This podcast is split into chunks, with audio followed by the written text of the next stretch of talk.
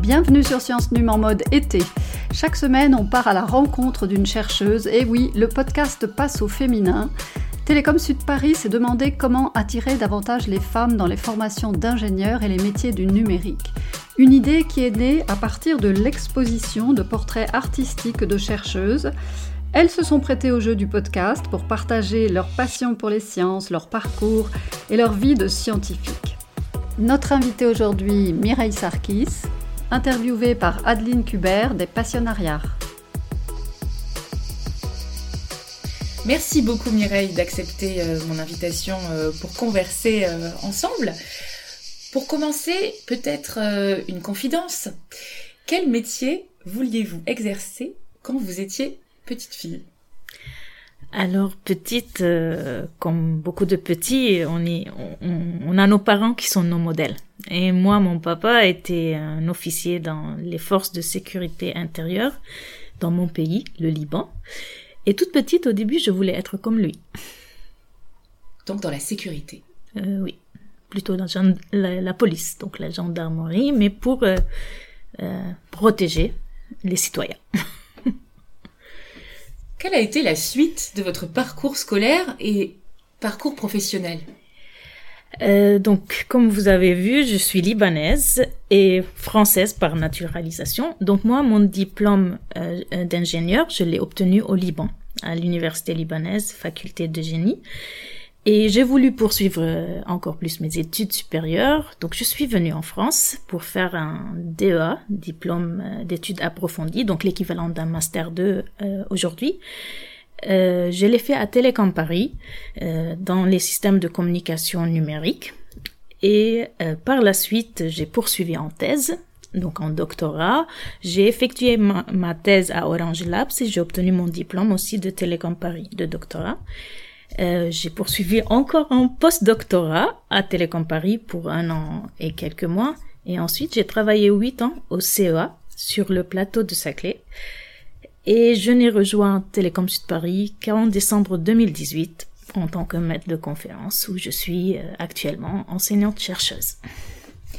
Quels sont les principaux euh, domaines scientifiques qui sont les vôtres et pourquoi ils vous ont attiré euh, donc moi, en fait, je m'intéresse euh, aux transmissions, à toutes les techniques de transmission, de protection, euh, d'allocation dans les systèmes de communication numérique, que ce soit dans les réseaux euh, cellulaires 4G, 5G, ou que ce soit dans les réseaux Wi-Fi, les réseaux de de capteurs de façon générale et euh, je m'intéresse à, à, savoir comment transmettre efficacement, comment protéger l'information, comment la traiter euh, pour que et donc on, propose des, des, résultats qui permettent euh, d'étudier les limites fondamentales des systèmes, mais aussi euh, comment les mettre en pratique, euh, comment proposer des, des, choses qui peuvent atteindre ces limites.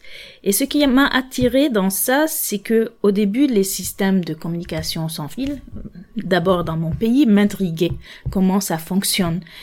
Et ensuite, quand j'étais à l'université pour faire mon diplôme d'ingénieur, euh, euh les cours comme le codage, euh, comme le, la théorie d'information, euh, ça m'attirait, ça me parlait, et je voulais comprendre mieux ces, ces choses-là, et c'est ce qui m'a un peu guidée dans mon choix de ce domaine-là. Est-ce que vous voulez rajouter des choses là-dessus? Alors, je, je travaille un, un peu sur, euh, donc j'ai dit les traitements de l'information et les limites fondamentales des systèmes. Donc je m'intéresse au système, par exemple, euh, d'alerte, de décision, où on doit prendre des décisions, savoir si on est dans une situation normale ou une situation euh, qui est une situation à risque, à risque voilà. Et on étudie dans certains scénarios les limites fondamentales de ces systèmes pour pouvoir, sous des contraintes de sécurité, sous des contraintes de ressources, qu'est-ce qui est disponible pour pouvoir euh, transmettre sur ces systèmes. Euh, donc, on, étudie un peu les limites de ces systèmes pour euh, essayer des, des, résultats nouveaux dans ce domaine-là, euh, pour un peu avancer sur ce sujet. Et par, par ailleurs aussi, donc euh, la sécurité un peu, c'est qui c'est un sujet qui m'intéresse, que ça soit euh, au niveau théorique ou aussi que ça soit dans les réseaux euh, où on a des intrusions et on veut détecter ces intrusions.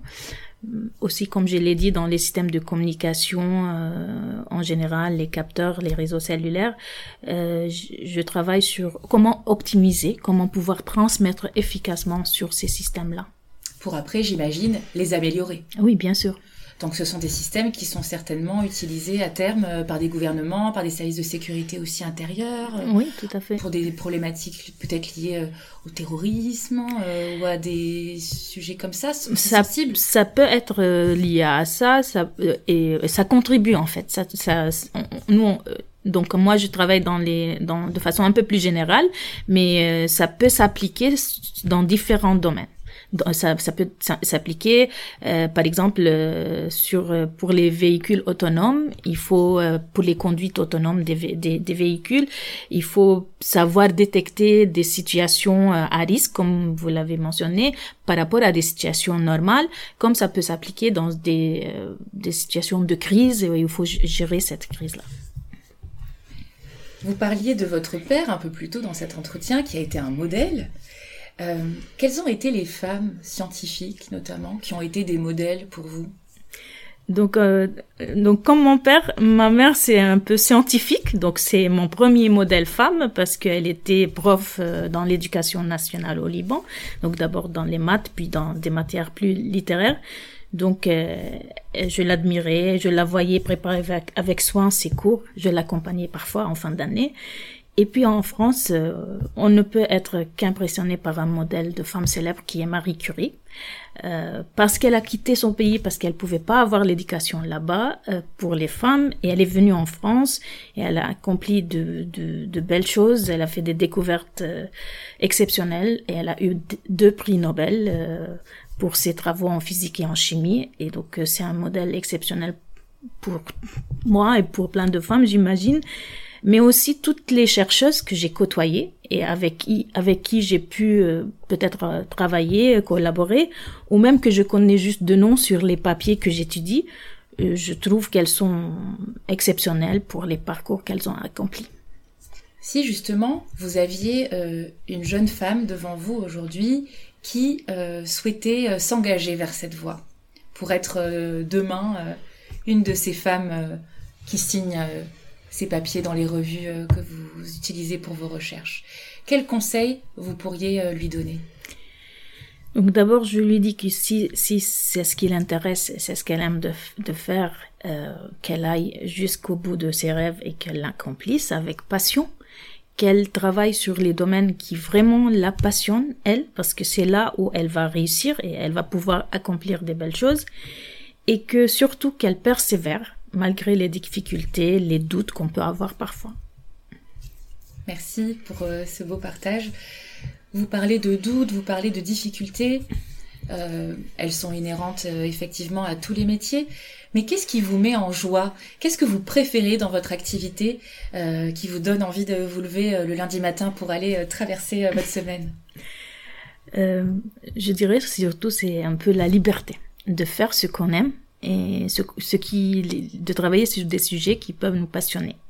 Et donc on, on a cette, cette flexibilité dans ce métier, mais aussi en même temps, comme la recherche alimente l'enseignement et l'enseignement alimente la recherche, donc de pouvoir partager ces connaissances avec nos étudiants à travers des cours euh, qu'on leur enseigne, qui leur donnent un peu des goûts du goût de ce qu'on fait, nous, dans la recherche, mais aussi les doctorants qu'on encadre euh, pour pouvoir euh, évoluer avec eux, proposer de nouveaux résultats et peut-être à notre échelle euh, contribuer à, à l'avancée de notre domaine scientifique.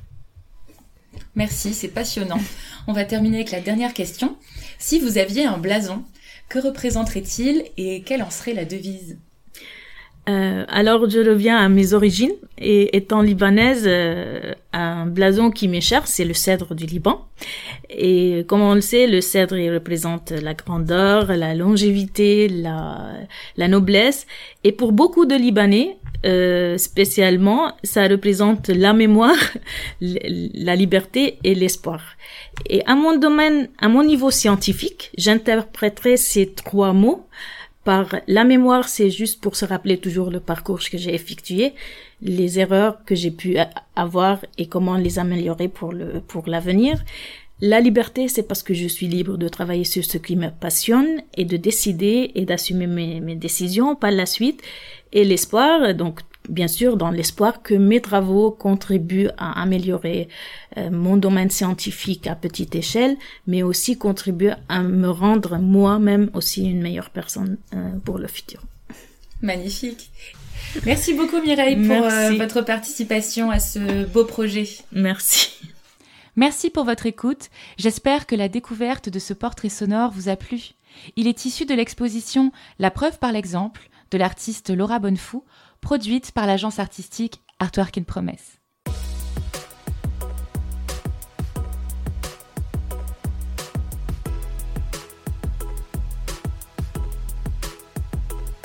C'était Science Num en mode été, des témoignages pour c'était Science en mode été, des témoignages de chercheuses pour promouvoir la place des femmes vers les sciences et les métiers du numérique. Rendez-vous la semaine prochaine avec notre nouvelle invitée, Mounia Lourdiane. À bientôt!